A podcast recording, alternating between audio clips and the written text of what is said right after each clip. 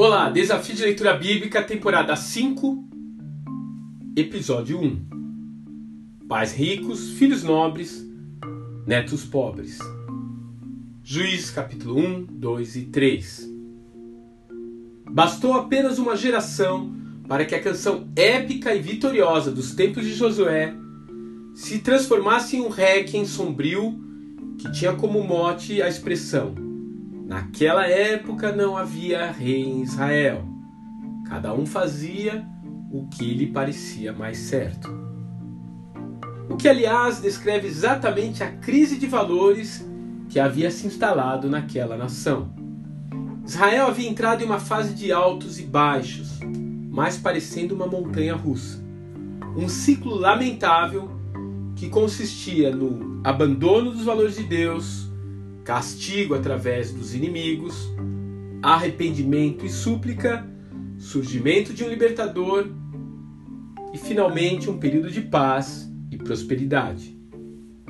Quando Israel se via com a corda no pescoço e atrás de um milagre de Deus.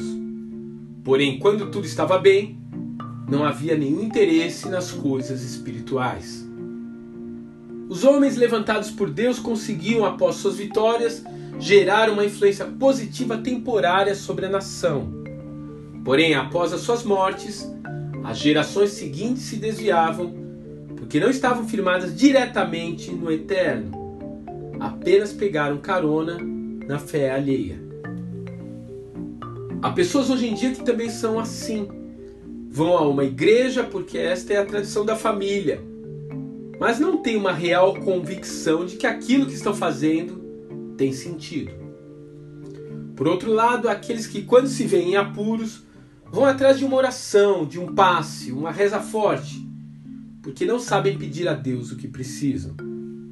Procuram um padre, um pastor, um médium ou outro líder espiritual para receber energia, um toque especial, mas não conseguem crer por si mesmos que Deus pode curar a sua família.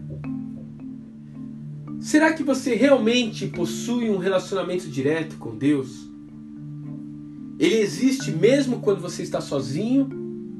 Ou ele só é perceptível em momentos em que você está com outras pessoas? Faça agora uma autoanálise e cheque a real consistência da sua própria fé. Que Deus te abençoe e até amanhã.